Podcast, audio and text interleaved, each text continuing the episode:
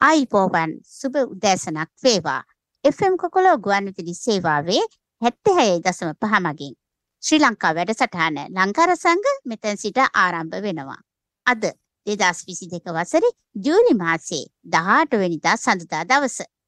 අද වැඩසටහන ඉදිරිපත් කරන්නේ මම සන්ධ්‍යා. ජපානයේ ජීවත් වන ශ්‍රී ලාංකික ජනතාව වෙනුවෙන්ම සිංහල භාෂාවෙන් සතිපතා මේ වැඩසටහන ප්‍රචාරය වෙනවා. සෑම සතියකම සඳුදා දිනයේ උදෑසන පහේ සිට හය දක්වා පැයක කාලයක් පුරාවට ලංකාවේ ගීත සහ වර්තමාන තොරතුරුත් ජපානයේ විස්තරත් මේ වැඩසටහනින් ඉදිරිපත් කරනවා. ඔබත් වැඩසටහනට සවන් දීලා ඉල්ලීම් සහ පණිවිඩ තියෙනවා නම් FM කොකොලෝ හෝම් පේජ් එක මගින් අපට යොමු කරන්න. හෝම් පේජ් ඇඩ්‍රස් එක cocollo.jp. ඒ වගේම ඉන්ටර්නෙට් රේඩියෝ සේවාවක් වන රඩිකෝ.ජප මගිනුත් වැඩසටහනට සවන් දෙන්න පුළුවන්. ටයිම් ෆ්‍රී මගින් නැවත සවන්දීමටත් පුළුවන්. ඔබ සවන්දුන්න වැඩසටහන් ෂයා රේඩියෝ මගින් තවත් අයට ෂයා කරලා අහන්න සලස්වන්නත් පුළුවන්. එහෙනම් රැඳී ඉන්න පැයක කාලයක් අද ලංකාරසංග සමග. අද ජූලි මාසේ දහ අටවෙනිදා සඳුදා දිනය. ඔබ සැවම හොඳින් ඉන්නවා ඇති කියලා හිතනවා. ඉතින් මේ කාලේ ලෝකේ හැම රටකම වාගේ කරදර කලබල නිසා හැම මිනිසෙක්ම තෙහෙට්ටුවට පත් වෙලා ඉන්නේ කියලා කියන එක නම් සාධාරණයි කියලා මම හිතනවා. ඉතින් මේ අද 18 වෙනි ජපානයේ මහජන නිවාඩු දිනයක්. ඒ තමයි සාගර දිනය. අද 18 වෙනිදාට යෙදී තිබෙනවා. ඒත් ඉතින් විනෝද වෙන්න යන්න වාතාවරණයක් නෙවෙයිනේ මේ දවස්වල තියෙන්නේ. ඉක්මනින්ම මුළු ලෝකයටම හොඳ කාලයක් උදා වේවා කියලා තමයි ප්‍රාර්ථනා කරන්න තියෙන්නේ. ඉතින් මේ ජපානයේ මේ දවස්වල රස්නේ කාලය නිසා සාගර දිනය බොහොම වටින දවසක්. ඒ කියන්නේ ගොඩාක් අය මුහුදේ නෑමට යන්න කැමැත්තක් තියෙන අය නිසා මේ අද සාගර දිනය ගොඩක් අයට මහජන නිවාඩු දිනයකුත් නිසා ගොඩාක් අය විනෝද වෙන්න යයි කියලා මම හිතනවා. ඉතින් කරදරයක් නොවන විදිහට අනිත් අයට කරදරයක් නොවන විදිහටත් Tamanට කරදරයක් නොවන විදිහටත් මේ සාගර දිනයේ මේ රස්නේ කාලයේ එළියට ගිහිල්ලා විනෝද වෙන්න කියලා මම මේ ජපානයේ ඉන්න සියලුම ශ්‍රී ලාංකිකයන්ගෙන් ඉල්ලා සිටිනවා. එනම් අද ලංකාර සංඝ වැඩසටහනේ මේ අංගයෙන් අපේ ලංකාවේ තොරතුරු මොනවද කියලා බලමු. ලොකු පෙරලියක් සිදු වෙලා දැන් හොඳ තත්වයට හැරීගෙන යන වාතාවරණය තියෙන නිසා මේ ආර්ථික අර්බුදයෙන් රට ගොඩ ගන්න ප්‍රායෝගික විසඳුම් කීපයක්ම ඉදිරිපත් කර තිබුණා. දැන් ඉතින් ලංකාව මුල ඉඳලම ගොඩනගන්න සිද්ධ වෙලා තියෙන හින්දා මේ මහාචාර්යවරු කීප දෙනෙක්ම රට ගොඩ ගන්නේ කොහොමද කියලා අදහස් ඉදිරිපත් කරලා තිබුණා. මේ වර්තමානයේ වන විට අපේ රටේ ආර්ථික අර්බුදය ඔඩුදුවා තියෙනවා. එයින් ගැලවීමද ලෙහෙසි පහසු නොවේ කියලා තමයි හැමෝම පවසන්නේ. එක පැත්තකින් අප ලබාගත් ණය ගෙවීමට හැකියාවක්ද අප රටට නොමැති නිසා. අනෙක් පැත්තෙන් අප රටට අවශ්‍ය ඉන්ධන, ගෑස් ඇතුළු අත්‍යවශ්‍ය භාණ්ඩ ගෙන්වා ගැනීමට විදේශ විනිමයද රජය සතුව නොමැති. මේ තත්ත්වෙන් ගොඩ මේ මාර්ගයක් පෙනෙන මානයකවත් නැති පාටයි. ඒ වෙනුවෙන් කළ හැක්කේ කුමක්ද කියලා මේ ආර්ථික විද්‍යාඥයින් මෙසේ පවසා තිබුණා. කොටස් හයක් හය දෙනෙක් විසින් ඒ අදහස් ඉදිරිපත් කරලා තිබුණා. එයින් පළවන අදහස තමයි ආනයන සීමා කළ යුතුයි. මහාචාර්ය මිල්ටන් රාජරත්න මහතා පවසා තියෙනවා. ඊළඟට දෙවැනි එක හැටියට දේශීය නිෂ්පාදන ආර්ථිකයකට යා යුතුයි. මහාචාර්ය සම්පත් අමරතුංග මහතා එසේ පවසා තිබුණා. ඊළඟට ආයෝජකයන් ගෙන්වා ගත යුතුයි. එහෙම කියන්නේ මහාචාර්ය සිරිමල් අබේරත්න මහතා. ඒ වගේම මැද පෙරදිගින් ලොකු සහයක් ලබාගත යුතුයි කියලා ආචාර්ය හර්ෂද සිල්වා මහතා පවසා තියෙනවා. ඊළඟට මේ වගාව බෙදා හැරීම නිසි ක්‍රමයන් ක්‍රමයක් අවශ්‍යයි. මහාචාර්ය එච්.ටී. කරුණාරත්න මහතා තමයි එහෙම පවසලා තියෙන්නේ. ඊළඟට අවසාන වශයෙන් මේ සංචාරකීන් ගෙන්වීම කඩිනම් කළ යුතුයි. මහාචාර්ය මෙස්සිල පෙරේරා මහතා තමයි එහෙම පවසලා තියෙන්නේ. ඊළඟට මම තෝරගත්ත අනිත් පුවත තමයි මේ විදේශගත ශ්‍රමිකයන්ට විශ්‍රාම වැටුප් ක්‍රමයක් හඳුන්වා දීමට කටයුතු කර තිබෙනවා. මෙම විශ්‍රාම වැටුප් ක්‍රමය අනුව මාසිකව රුපියල් 20000 සිට රුපියල් ලක්ෂයක් දක්වා විදේශ ශ්‍රමිකයන්ට ලබා ගැනීමට හැකි වෙන බව සඳහන් කරනවා. මාසයකට අඩු කාලයක් තුලදී එම විශ්‍රාම වැටුප් ක්‍රමය හඳුන්වා දීමට කටයුතු කරන බව තමයි සඳහන් කර තිබුණේ.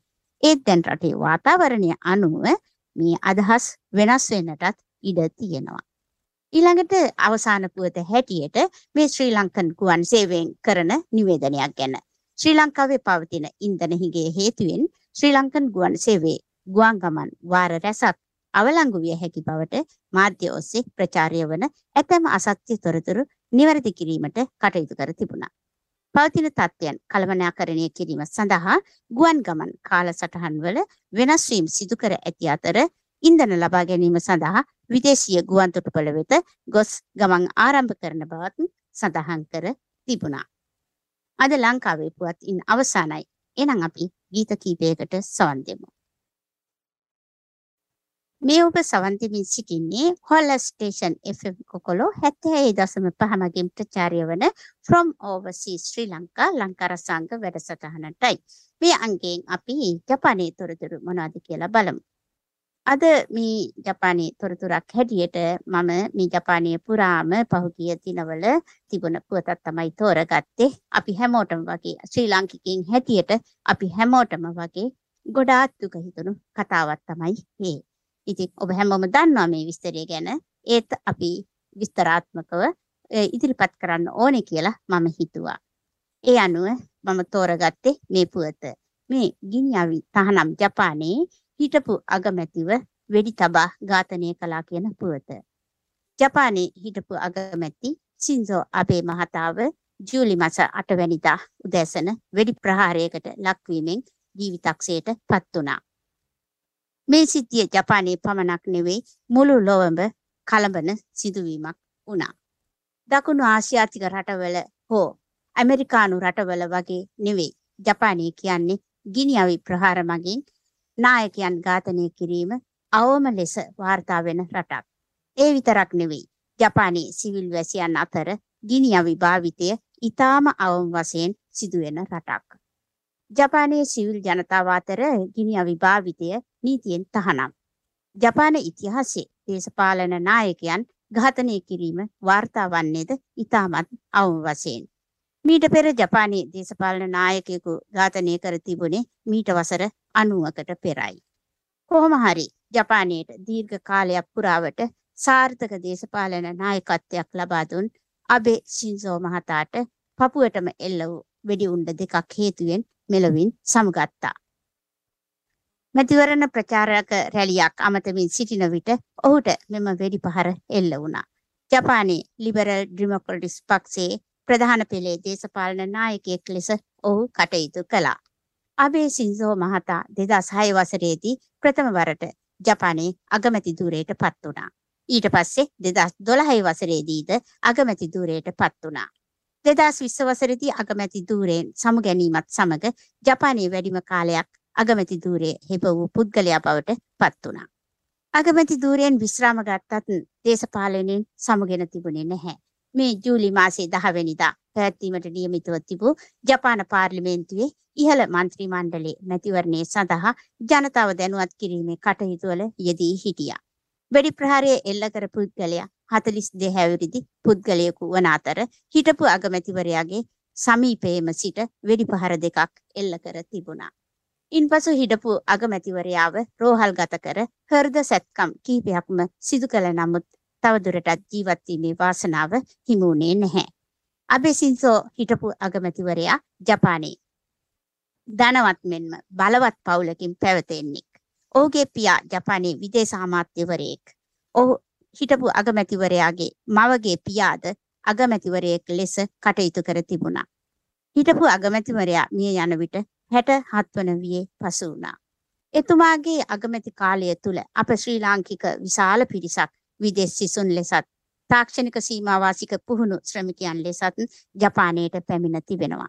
ලංකාව වෙනුවෙනුත් ජපානයේ ජීවත් වන ශ්‍රී ලාංකිකයන් වෙනුවෙනුත් අපි ඔබතුමාට නිවන් සුව ප්‍රාර්ථනා කරනවා. මෙවන් අකල් මරණයක කිස්තාක නැවත සිදු නොවේවා කියලත් අපි ප්‍රාර්ථනා කරනවා. ඔව් ඊළඟටත් මේ ලංකාරසංග ඊළඟ අංගයෙන් මම ලංකාවේ පුවතක් ඉදිරිපත් කරන්න තෝරාගත්තා. ඒ තමයි මේ පිරිමි මීටර් 100 ඉසව්වෙන් තප්පර 9.96ක දක්ෂතාවයක් දක්වමින් දකුණු ආසියාවේ වේගවත්ම මිනිසා බවට ශ්‍රී ලංකා ක්‍රීඩක යුපොන් ප්‍රියදර්ශන අබේකොන් වාර්තාවක් ලැබුවා. ඔහුට ඉදිරි ක්‍රීඩා කටයුතු පවත්වාගෙන යාම සඳහා ඇමරිකානු ඩොල ලක්ෂයක් ශ්‍රී ලංකා ක්‍රිකට් ආයතනය මගින් පසුගියදා ලබා දුන්නා. ජූලි මාසේ 3 වෙනිදා ඉරිදා දිනයේ ස්විස්ටර්ලන්තයේ පැවති අන්තර්ජාතික මලල් ක්‍රීඩා තරඟාවලියේදී 27 ඇවරිදි යුපොන් අපේකොන් තප්පර 9.96ක දක්ෂතාවයක් දක්වමින් මීටර් 100 පිරිමි සව්ව ජයගත්තේ දකුණු ආසියානු රටක ධාවකයෙක් තත්පර 10ට අඩුවෙන් එම ඉසව්ව අවසන් කළ පළමු වැන්නා ලෙස වාර්තා පොතට ඇතුළත් වෙමනුයි. 2021 ටෝකියෝ ඔලිම්පික් උළෙල නියෝජනය කළ යුපුන් ජූලි මාසේ 15 වෙනිදා සිට ජූලි මාසේ 24 වෙනිදා දක්වා ඇමරිකාවේදී පැවැත්වෙන 18 වැනි ලෝක සූරතා මලල ක්‍රීඩා තරඟාවලියට ශ්‍රී ලංකාවෙන් නිර්දේශ වූ එකම ක්‍රීඩකයා වන්නේද ඔහුයි. ඊට අමතරව ජූලි මාසේ 22 වෙනිදා එංගලන්තයේ මැන්චෙස්ටර් නුවරදී ඇරඹෙන 22 වැනි පොදු රාජ්‍ය මණ්ඩලීය ක්‍රීඩා උළෙලටද සහභාගී වීමට නියමිතයි. අපේ පුතෙක් හැටියට මේ ලෝකයේ ජය ගන්න ඔහුට ශක්තිය ධෛර්යය ලැබෙන්න කියලා ප්‍රාර්ථනා කරන ගමන් අපි තව ගීත කීපයකට සවන් දෙමු. From overseas Sri Lanka ලංකාර සංඝ සඳහා වෙන්ව තිබූ පැයක කාලය අවසන් වෙගෙන යනවා. ඉතින් නැවත සතියක හැමෙන බලාපොරොත්තුෙන් අදට මම සමුගන්නයි ලෑස්ති වෙන්නේ. ඔබගේ ඉල්ලීම් සහ පණිවිඩ තියෙනවා නම් අපේ හෝම් පේජ් ඇඩ්‍රස් එක වන cocolo.jp මගින් යොමු කරන්න කියලා මම ඔබ සැමගෙන් ඉල්ලා සිටිනවා. මෙම වැඩසටහන් වලට radico.jp වල ටයිම් ෆ්‍රී තාක්ෂණය මගින් නැවත සවන් දීමටත් පුළුවන්. තවද ෂෙයා රේඩියෝ මගින් තව සවන් දෙන්නත් පුළුවන්. ඔබේ සවන් දුන්න වැඩසටහන් ෂෙයා රේඩියෝ මගින් අනෙක් අයට අහන්න සලස්වන්නත් කියලා මම ඔබගෙන් ඉල්ලා සිටිනවා. එහෙනම් මෙම අවසාන ගීතයත් සමගින් අද ලංකා රසාංග නිමාවට පත් වෙනවා. එහෙනම් අදට සමගන්නම්. ලංකා රසාංග රසික හිතවතුන්ට සුබ සතියක් වගේම සුබ දවසක් කියලා ප්‍රාර්ථනා කරනවා. ආයුබෝවන්